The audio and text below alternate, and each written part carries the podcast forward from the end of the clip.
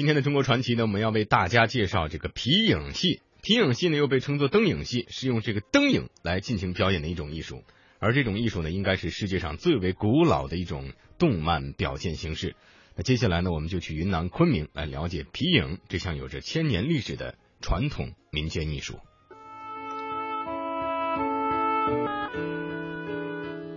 中国的皮影戏起源于汉代，距今已经有两千多年的历史了。它的俗名叫灯影子，又叫皮人戏，就是依靠灯光照射兽皮雕刻成的人物剪影，用细竹棍操纵人物的动作来表演故事的戏剧。在中国众多拥有皮影艺术的地区当中，陕西省和云南省腾冲县算是比较有名的。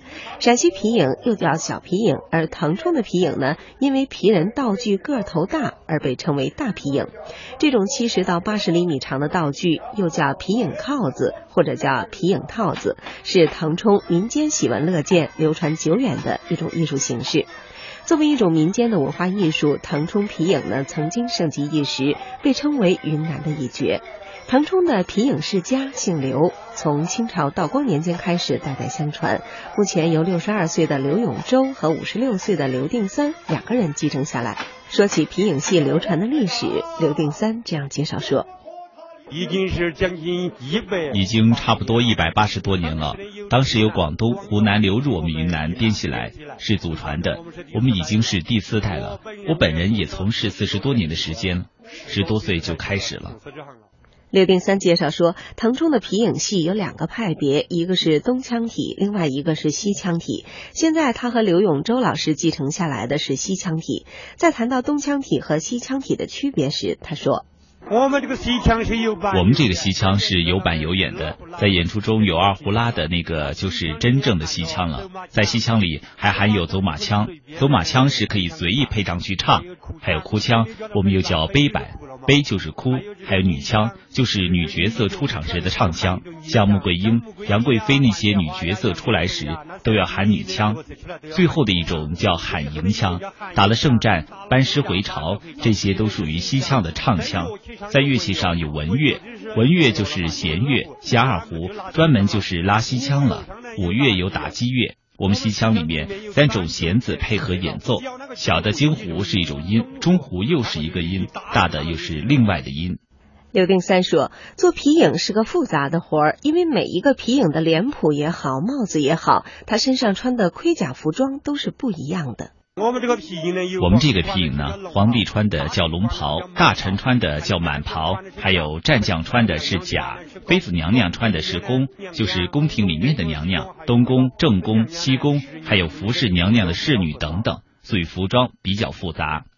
那么一出完整的皮影戏大概需要多长时间呢？刘定三说。像我们孙悟空大闹天宫，像孙悟空大闹天宫这一场，从闹龙宫地府一直到花果山，捉到孙悟空进八卦炉，一共要三个半小时。刘定三说：“因为对皮影艺术的共同喜爱，他和刘永洲搭档已经有四十多年的时间了。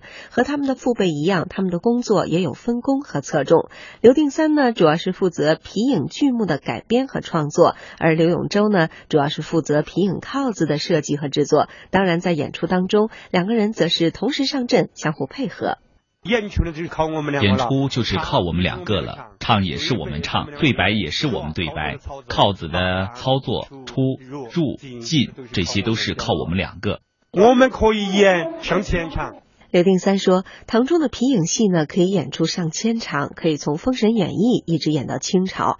而且皮影戏的剧目呢，大多取材于传奇演义和民间故事，不仅有《三国演义》《水浒传》《白蛇传》《西厢记》等连本戏，还有《白毛女》呀、《小二黑结婚》等现代戏。剧目呢，几乎涵盖了中国几千年的历史。”当然，一出优秀的剧目当中，引人入胜的情节固然重要。不过，对于皮影戏来说，造型生动、色彩绚烂、制作精良的皮人道具、皮影靠子呢，更是重中之重。剧中的场景，比如说山峦、石桥、宫殿、集市，以及人物的形象、动作、服装，甚至是人物的眼神和嘴巴呢，都要靠皮影靠子来表现。刘定三的搭档刘永洲就是皮影靠子制作的灵魂人物。他说。小小的就手。我年纪很小的时候就受到父亲的熏陶，喜爱美术、戏剧、音乐、雕刻，这些我都喜爱。十一二岁就开始学习皮影靠子的制作，就学绘画。那么制作这些皮影靠子有没有特殊的工艺呢？刘永洲介绍说。工序很多，工序很多。首先要黄牛皮，死牛皮还不行。拿了以后，用芒硝、石灰涂在毛皮上，要泡在水里半个月，才能把毛去掉，然后晒干，才可以制作皮影。把形象的外轮廓剪下来以后，还要进一步加工，要把里面的那层枯皮铲去，要正反两面都透明透亮才行。现在有一种打磨机，要把它打磨光滑，再开始用锥子或画刀画出轮廓，开始雕刻和制作了。雕刻好以后，把它压在床铺下，一晚上就平整了。然后要把靠子坠起来，坠靠子也是很讲究的，很有学问的。如果坠得不好，靠子长短不一，扭着就很难看了。最后是着色，制作的时候我并不画它，如果用铅笔一画就会影响色泽。我们着色是用矿物质的透明水彩，一般的水彩不透明，不能用，要掺牛皮胶在锅里，趁高温时染色，颜色才能深入牛皮里，对着阳光看就是透明的了。会不会掉色？不会掉色，不会掉色，也不会褪色，甚至也不必防虫，不用担心放久了会有虫来吃。我们现在使用的一部分皮人都是我父亲、我祖父手上制作的，一两百年了，仍然很好，越用越光滑，不会烂。刘永洲说，唐冲皮影的鼎盛时期呢是在上世纪五十年代，但是随着人们文化生活的丰富，电影、电视艺术的不断繁荣，加之维持皮影艺术需要投入大量的精力，唐冲的皮影戏呢逐渐衰落了。就连他和刘定三也都不是再以演皮影戏为主业了。但是前不久他们到昆明进行了演出，确实受到了昆明观众的特别欢迎。一位观众这样说。以前没有看过，只是在电视上或者介绍那个民间艺术的时候了解了一下。我觉得像这些民间艺术吧，应该继续保留下去，一直发扬下去。应该把它融入市场化，要让大家都去了解它，大家去认识它，让我们这些年轻的或者更小的这一辈都能够认识他们的存在的价值。嗯，刚刚为大家介绍的是这个昆明皮影啊，接下来呢，咱们来看看这个甘肃环县皮影，也是非常的有名。这是著名的摇滚乐队枪炮与玫瑰演唱的《Oh My God》。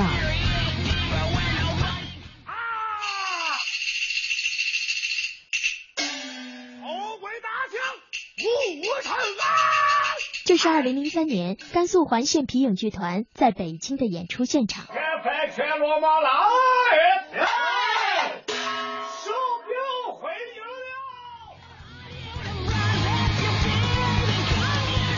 上个世纪五十年代摇滚乐在美国诞生之后，就以它独特的魅力影响了一代又一代的年轻人。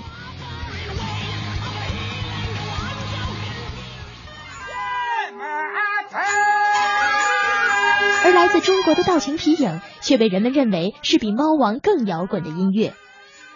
欢迎收听本期《魅力中国》道情皮影。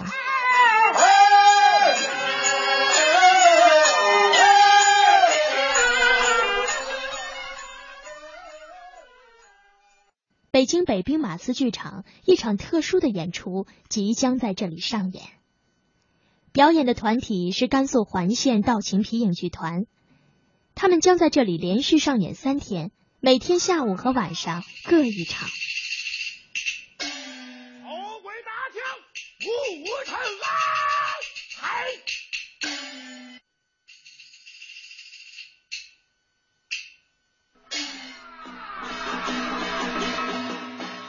剧团的主唱叫史成林。开演的第一天，演出票全部售罄，台下座无虚席，这让史成林着实没有想到。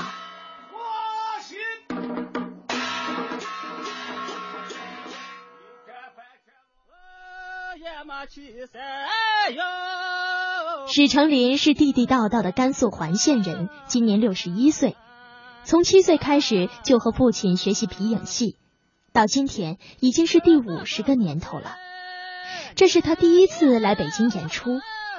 他确实没有想到，在这样的大城市里，居然会有那么多人喜欢他唱的皮影戏。但事实证明，这次演出是异常成功的。演出的组织者回忆皮影的表演时，给出了这样的评价。所以说，接触到这个东西的时候，我就想起我最最开始接触的摇滚乐的时候，我觉得这个东西比摇滚乐好太多了。尤其是他那个皮影的唱腔，那高音一出来，就觉得整个头皮都是炸的，然后浑身鸡皮疙瘩都只想往下掉。所以就觉得这是自己的东西。那么我对这个摇滚这个是个啥东西，我也。哈哈哈哈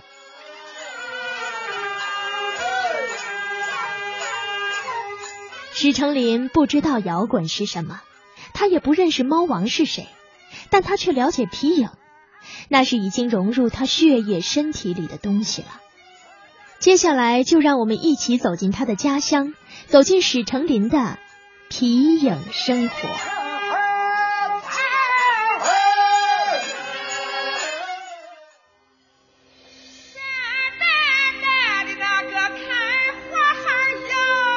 山高沟深的甘肃环县，每到春种秋收后的空闲时月，史成林就会率领他的史家班蹒跚在崎岖的山路上。每翻过一道山梁，来到一个村庄，立即会招来一大堆光屁娃娃和一帮子老汉老婆。接着就有人喊：“毛驴儿把灯影戏拖来了。”山里的人早已习惯了有戏陪伴的生活。叫去我姑娘给我洗脚，发财纸我不是一梦儿了。一口唱尽千年事，双手对舞百万兵，说的就是皮影戏的表演。皮影戏是影戏的一种，中国的影戏在宋代已经成为市井流行的表演技艺了。它包括手影戏、指影戏、皮影戏三大类。手影戏就是人们以巧妙的食指借助灯光摆弄出各种造型，而指影戏和皮影戏是用纸或者是兽皮雕镂成人物的平面偶像，再涂上鲜艳的色彩，以灯光映在帷幕上表演故事的影戏。北宋时候最为流行。皮影戏的表演形式非常简单。在一张桌子上架起一米见方的幕布，叫梁子，在梁子后再配上灯光，这舞台可就搭好了。再来看一看演员吧，皮影戏的演奏人员一般三人即可，三人一台戏，前台配音和乐队，前台操作皮影偶像，并且兼主配音，其他两人则是司鼓和司琴，也兼配音。史成林就是史家班的班主。也是主唱的。我们是给子卖翁，我们前里有一个梁子挡着你，我们既不打链子，又不穿衣服。嗯，我们是用的皮影人人，说声我们是给子卖翁，我们是高台教化人。甘肃环县地处陇东黄土高原北部，境内沟壑遍地，山梁纵横，气候寒冷，土地干旱。环江贯穿全境，它大大小小五百多条支流，将这块土地撕裂成千沟万壑，地形复杂。人们多分散居住在避风进水的沟圈弯坡的窑洞内，因为这里地理条件复杂。因此，过去很长时间没能通上电视，这也就给皮影戏的发展创造了条件。在环县，女人们会在剪纸中体会生活的美感，男人们则在皮影戏的光影中陶醉着。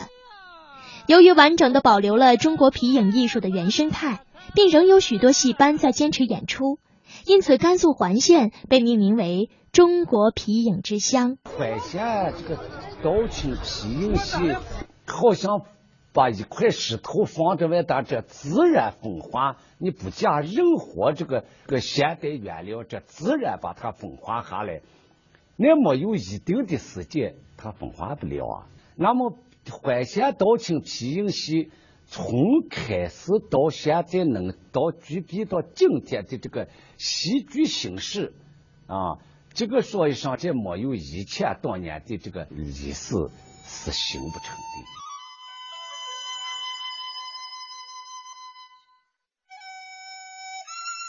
史成林说的这个道情皮影是甘肃环县特有的皮影戏，在皮影前面加上“道情”二字，是因为这里的皮影吸纳了道教音乐的旋律和曲调，唱词内容也多教人向上扬善惩恶。道情唱腔既高亢又悠扬，时而像大江奔流一泻千里，时而似涓涓细水潺潺蜿蜒。